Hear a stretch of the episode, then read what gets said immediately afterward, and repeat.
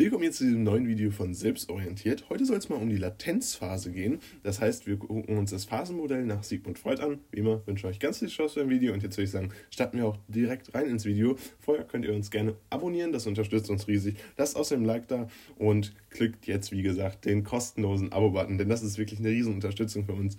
Dementsprechend würde ich sagen, starten wir jetzt aber direkt ins Video und es soll heute um die Latenzphase gehen.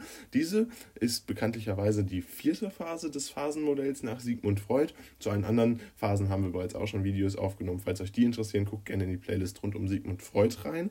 Ansonsten findet diese Latenzphase sich im Alter von circa sechs bis circa zwölf Jahren.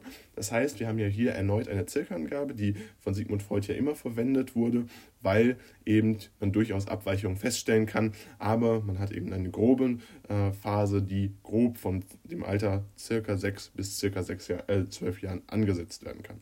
Dabei sind die erogenen Zonen nicht spezifisch gefordert, das heißt, es gibt keine spezifischen erogenen Zonen. In allen anderen Phasen ist das ja schon der Fall. In der vierten Phase ist das eher so eine, eine Art Übergangszeit, die wir hier finden und dementsprechend sind auch keine erogenen Zonen gefordert.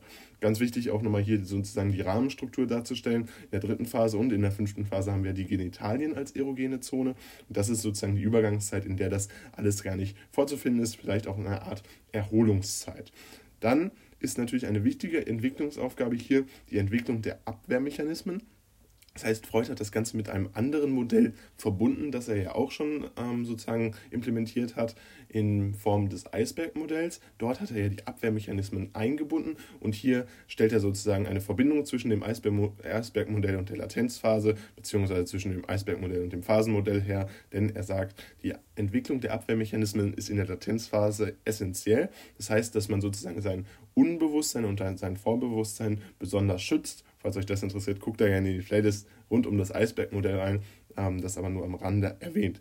Außerdem ist, es, ähm, ist die Phase nochmal besonders, weil eben hier typischerweise keine Fixierungen auftreten. Sonst kannte man das ja, dass ähm, typischerweise Fixierungen auftreten.